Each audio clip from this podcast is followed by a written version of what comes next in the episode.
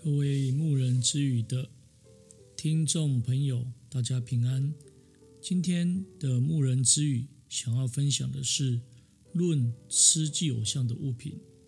经文记载在更多前书八章一到十三节。奉主耶稣圣名来读圣经。所以食物若叫我弟兄跌倒，我就永远不吃肉。免得叫我弟兄跌倒了。我们来思考两个问题。第一个问题，在保守自己不吃祭偶像的物形物品上面，有什么可以见证或勉励，并提出来彼此勉励的？第二，在饮食上的分别，我们来思想其他的方面，又如何来分别呢？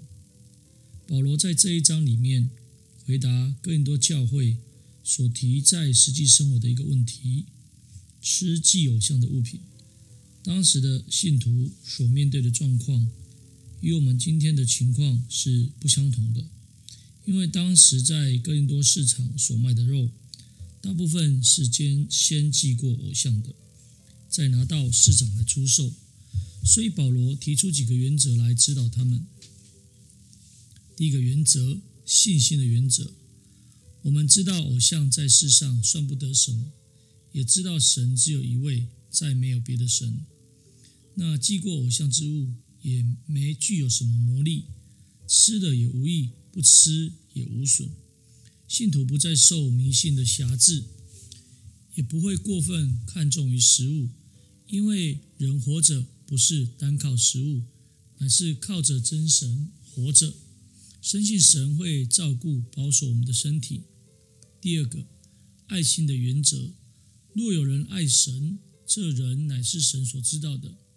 信徒必须存着专一爱神的心志，就能脱离物质的辖制。另外一方面，也当存着体贴软弱弟兄的心，来关心他们。若所行所做的事上，也能造就人。那么当然能够更好。第三个分别的原则，虽然偶像算不得什么，那祭过偶像之物也算不得什么，但在未信主的人，他们是以这个为拜鬼神，跟他们的鬼神有所相交，所以这是问题的一个所在。因此，信徒既然与主有份，过着与神相交的生活。就当警醒防备，要从世俗分别出来，因我们不能喝主的杯，又喝鬼的杯；不能吃主的筵席，又吃鬼的筵席。我们应当要专一，喝主的杯，吃主的筵席。最后一个实际的原则，根据以上的三个原则。